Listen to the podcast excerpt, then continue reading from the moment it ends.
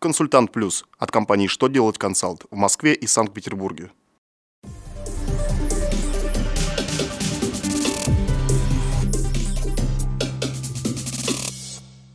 Добрый день! Для вас работает служба информации телеканала «Что делать ТВ» в студии Алексей Шардуба. В этом выпуске вы узнаете Можно ли учесть в расходах затраты на перевозку сотрудников к месту работы – Какие решения Конституционного суда вошли в обзор практики за четвертый квартал 2016 года? Когда за бесплатное питание работников нужно платить НДФЛ? Итак, о самом главном по порядку.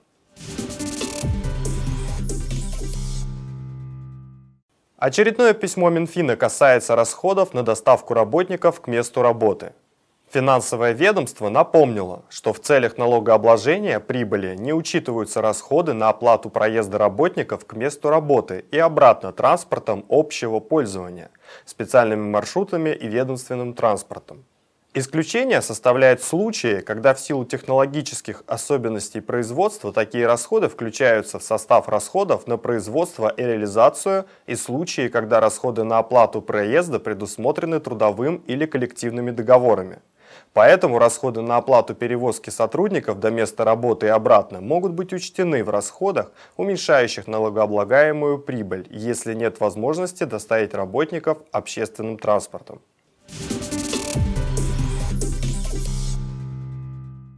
Конституционный суд Российской Федерации утвердил обзор своей практики за четвертый квартал 2016 года. В обзоре приводятся самые важные решения – Обзор практики Конституционного суда за четвертый квартал 2016 года содержит решения по конституционным основам частного и публичного права, трудового законодательства и соцзащиты, а также уголовной юстиции. Всего в обзоре содержится 17 наиболее значимых с точки зрения Конституционного суда оценок конституционности некоторых положений федерального законодательства.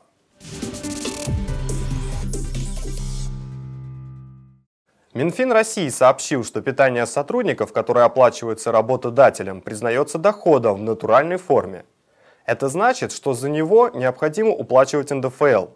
Ведомство разъяснило, что работнику уплачивать налог не придется, так как это сделает работодатель в качестве налогового агента.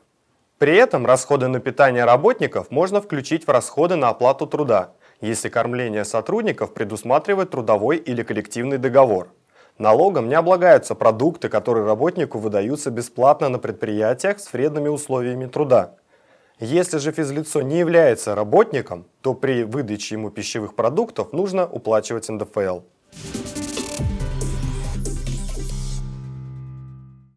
На этом у меня вся информация. Благодарю за внимание и до новых встреч!